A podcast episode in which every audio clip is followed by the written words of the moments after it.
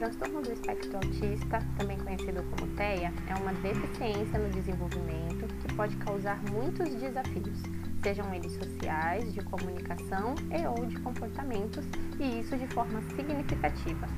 Os cientistas ainda não sabem exatamente o que causa o TEA, porém, nós sabemos que existem algumas doenças, principalmente as de condição genéticas, que podem levar a uma pessoa ter o TEA. Existem várias causas para que o TEA aconteça na vida de uma pessoa, porém a maioria delas ainda não é conhecida.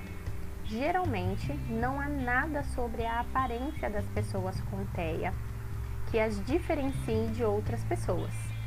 Porém, a gente sabe que quando uma pessoa tem o diagnóstico, elas podem se comunicar, interagir, se comportar e aprender de maneiras diferentes da maioria das outras pessoas.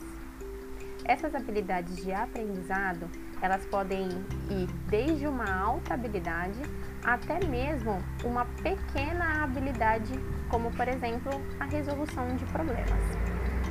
Algumas pessoas com TEA, elas vão precisar de muita ajuda nas suas vidas diárias. No entanto, a gente sabe que outras vão precisar de menos ajuda.